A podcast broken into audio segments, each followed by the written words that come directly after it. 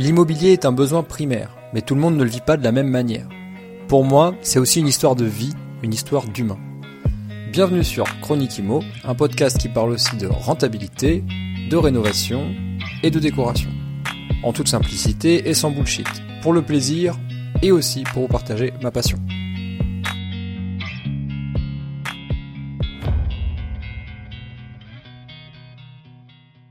Salut à toi et bienvenue dans cette nouvelle chronique, un épisode qui a euh, pour but de pas durer très très longtemps puisque c'est une petite histoire que je vais te raconter, un, retour d'expérience qui vient de m'arriver, enfin il y a quelques semaines de ça. Euh, et du coup, vu que c'est en train de se décanter, ça a bien avancé, et que du coup on y voit un peu plus clair au niveau des solutions, bah, j'avais envie de, de, te le partager au plus vite pour que euh, ben, déjà si jamais ça t'arrive ben, que tu puisses en tirer peut-être toi une leçon. Moi je vais te partager les leçons que j'en ai tirées et aussi expliquer quelles sont les, bonnes précautions à prendre pour euh, pour que ça se passe bien. Et attention spoiler alerte ça se passe bien de mon côté.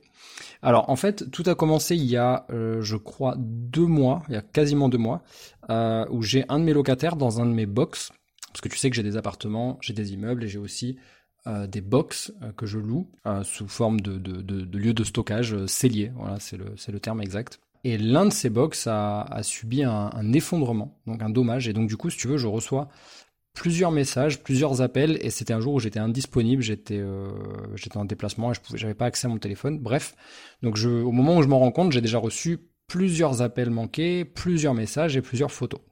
Donc les premiers messages, ça commence par Bonjour, pouvez-vous me rappeler c'est urgent? Le box s'est effondré, la charpente et toutes mes affaires sont ensevelies et détruites.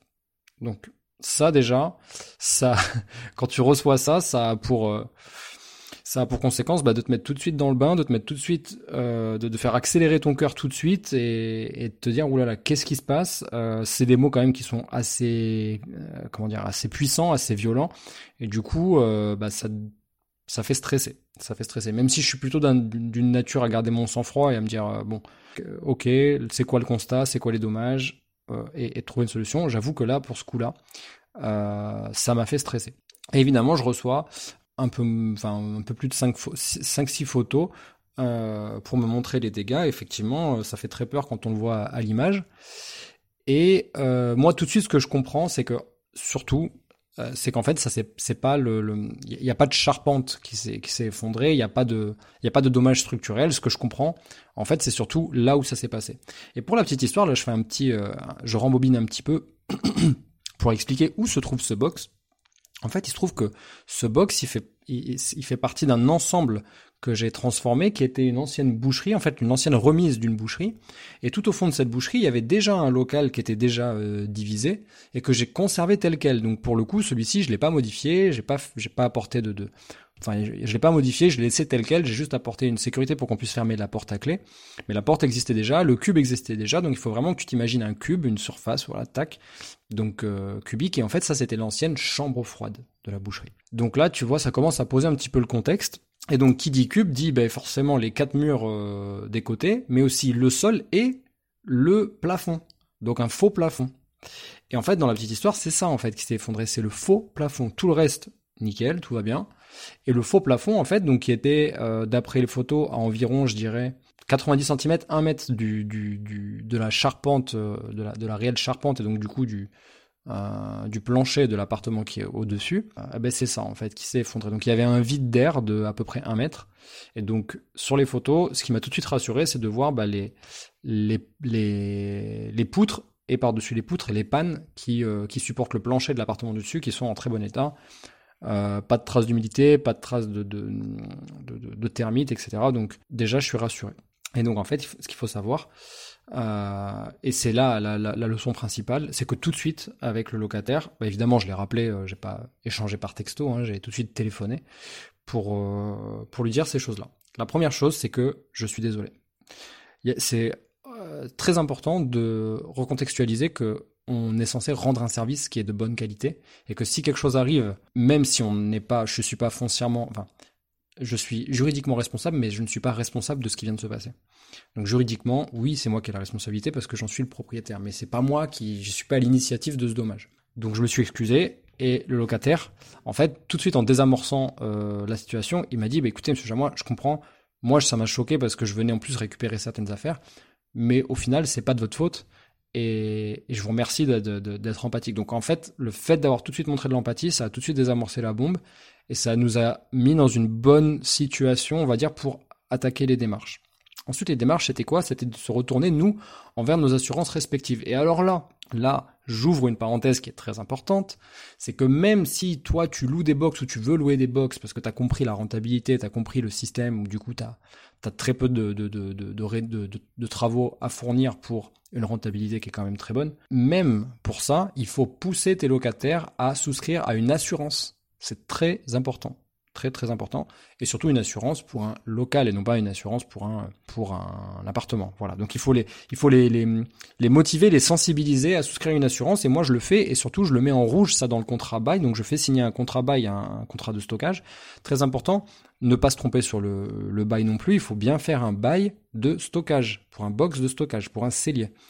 Et donc moi, dans ce bail que j'ai fait signer, donc qui est en bonne et due forme, j'ai euh, mis en rouge le paragraphe qui dit qu'une assurance n'est pas obligatoire, mais qu'elle est fortement recommandée dans ce genre de cas. Et euh, à ma grande surprise, du coup, parce que je ne le savais pas, il m'avait pas fourni l'attestation, mais à ma grande surprise, il avait, souscrit une assurance chez, euh, chez MMA d'ailleurs. Donc je suis très content de ça. Il m'envoie tout de suite un screenshot comme quoi, quelques jours après avoir souscrit au bail, enfin avoir signé le bail, il avait souscrit à une assurance, donc c'est nickel.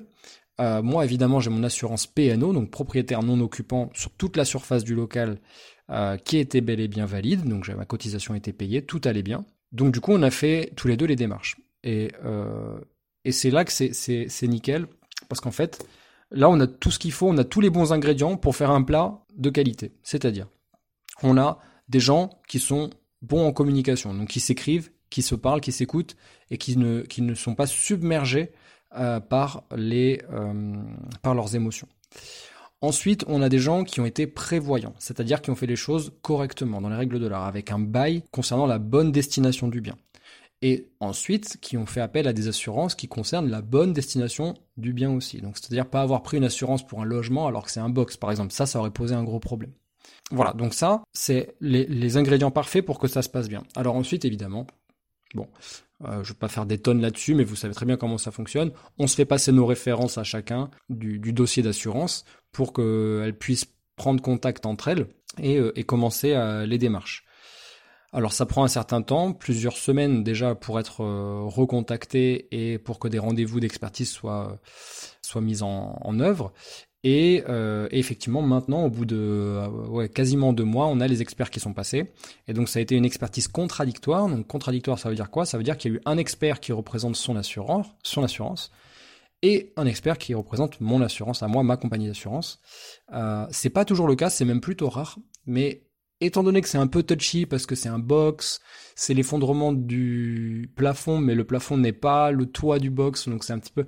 Enfin bref, voilà. Et donc les, les deux assurances voulaient bien définir à qui revient la responsabilité et surtout qu'est-ce qu'on prend en charge euh, dans ce dommage? Parce que là, du coup, Pareil, point très important que je voulais euh, partager avec, euh, avec tout le monde aujourd'hui, c'est que, et du coup que j'ai appris moi via, via, mon, via l'expert, c'est que mon, mon assurance du coup va prendre la responsabilité euh, des dommages des biens qui ont été abîmés par l'effondrement et ben, de la réflexion du, du plafond de cette de ce box avec de l'isolation tout bien correctement. S'il faut d'ailleurs remettre une IPN supplémentaire pour la, ce qui est au-dessus pour euh, renforcer, bah, ça sera pris en charge, etc. Mais par contre, tout ce qui est enseveli, donc tout ce qui est à débarrasser, donc les, gravats, ça par contre, ce n'est pas pris en compte parce que ça ne fait plus partie de l'immeuble.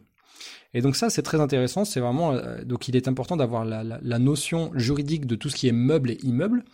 Donc à partir du moment où une assurance est mise sur un immeuble, elle ne prend pas en compte la destruction, en fait les gravats.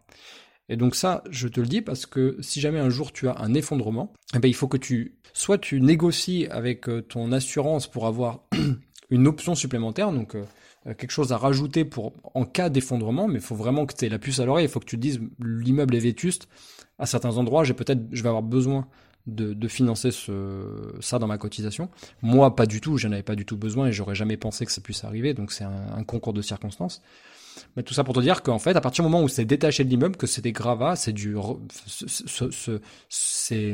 ce qui a déblayé n'est pas pris en compte dans euh, l'assurance. ce qui veut dire que du coup, c'est moi qui ai du coup pris en charge directement pour le pour déblayer. Donc j'ai fait intervenir une équipe de deux personnes qui ont bossé une journée, donc ça un total de six allers-retours à la déchetterie, euh, qui se sont tapés ça. Et euh, voilà, donc pour la pour la petite pour la bagatelle de 150 euros. Et ça c'est pas pris en compte pour par par l'assurance. Voilà. Par contre, l'assurance va vraiment bien indemniser mon, mon locataire et j'en suis très content. Euh, j'ai d'ailleurs pu regarder quelle est la somme totale qui est couverte euh, pour les biens, pour les dommages de biens. Euh, et c'est vraiment pas mal, donc je, suis très content de mon assurance. si jamais ça t'intéresse d'en savoir plus sur quelle assurance j'ai prise, ben, tu me contactes en, en direct, sur, soit sur, sur Telegram, soit sur Instagram, tu me trouves, et on, on, pourra en discuter avec grand plaisir. Bon, toujours est-il que c'est une expérience un petit peu comment dire un petit peu particulière, un peu euh, ben, c'est jamais très agréable, mais euh, mais c'était important pour moi de t'en parler parce que je trouve qu'il y, y, a des bonnes choses à, à, prendre en compte, en tout cas à apprendre de cette expérience pour bien gérer son locataire. C'est surtout ça le plus important. Euh, bien gérer son locataire, lui faire comprendre qu'on est désolé, qu'on va faire de son maximum pour fluidifier la communication entre les assurances pour que ça aille vite, pour que lui déjà soit indemnisé, euh, et, et qui puisse récupérer. S'il y a des affaires à récupérer, qu'il puisse les récupérer. Donc voilà, donc tout ça, ça a été fait. Donc en l'espace de deux mois, on a déjà bien avancé. Évidemment, moi, côté propriétaire, ben, je perds, je perds euh, des loyers parce que évidemment, à partir du moment où, où il peut pas utiliser son bien, ben, il a stoppé de payer ses, son, son, box, mais en même temps, il me l'a demandé, euh, il, me l'a dit, il m'a pas coupé euh, euh, la il m'a dit par contre, euh, vous voyez, je, là, dans cette situation, je vais pas vous verser les loyers en attendant que ça soit, ça soit stoppé.